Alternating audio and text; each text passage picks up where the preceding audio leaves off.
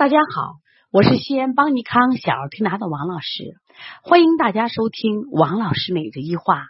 今天分享的主题是孩子受寒引起的咳嗽频繁该怎么调理？当孩子咳嗽频繁的时候，家长就慌了呀，怎么办呀？会不会咳出肺炎？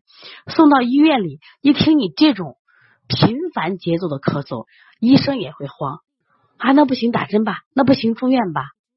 那这里我想分享几个案例，也希望能给我们的妈妈跟我们的同行给予启示。这三个孩子，一个是叫林丽，一个是叫这个晨晨，还有一个叫壮壮。他们三个孩子是不同时间来的，但是呢，咳嗽的特点很明显，都是咳的很频繁，就一从进门就咳咳咳咳咳，一直咳的不停。用晨晨的妈妈说，我们坐在公交车子觉得很丢人，因为这孩子咳咳咳咳，所有人都在看他。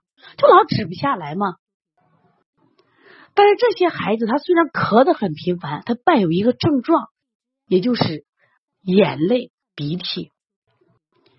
那特别是像我们的小晨晨，当时咳的时候，那眼泪哗哗的往外流，鼻涕也止不住，孩子精神也不好。你看，我们像感冒的时候，比如说我的肌肉酸疼啊，哦，特别是受寒以后头也疼，孩子精神状态就不太好。那我们当时那天下午接的琳琳也是这情况，从进门就咳咳咳咳不停。特别是我想想说一下壮壮，壮壮昨天下午在王老师小儿推拿基础班讲课的时候，妈妈给我发了一段文字，说王老师当天下午回去以后就不咳了呀，非常感谢你，也非常佩服这个小儿推拿的神奇。他所谓的神奇是什么？就是这个孩子是因为寒引起的风寒素表。肺的宣发出了问题了。其实肺啊，它是一个气脏，它调呼吸的。如果它的宣发出问题了，就会导致什么呀？他气逆而咳，呼吸不顺利了嘛。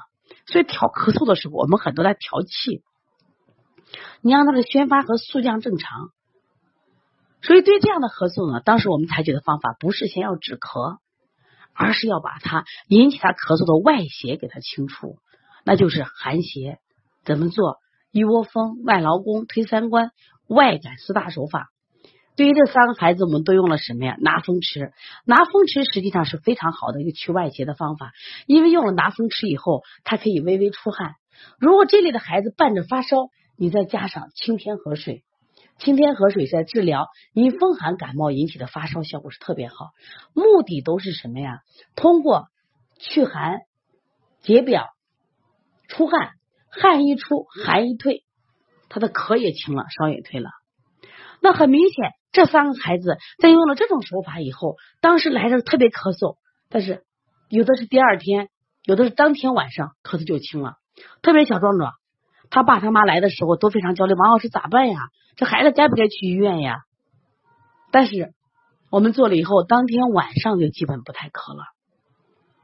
为什么有这么好的神奇效果呢？关键找到了病根了。